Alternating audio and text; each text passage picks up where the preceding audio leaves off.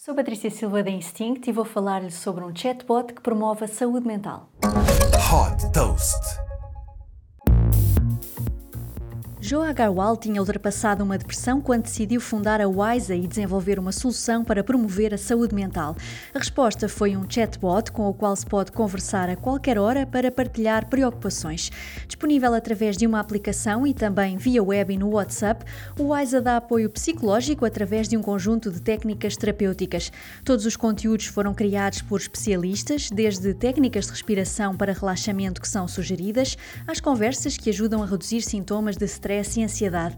5 milhões de pessoas em todo o mundo já interagem com o WISA, que está disponível em inglês.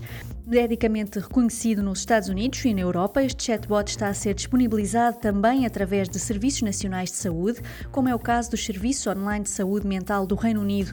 80% do negócio da WISA tem origem em clientes e empresas que oferecem esta solução como um benefício aos colaboradores. A WISA já captou 29 milhões de dólares e tem como investidores a Amazon e a Google Assistant Investments. Super Toast by Instinct.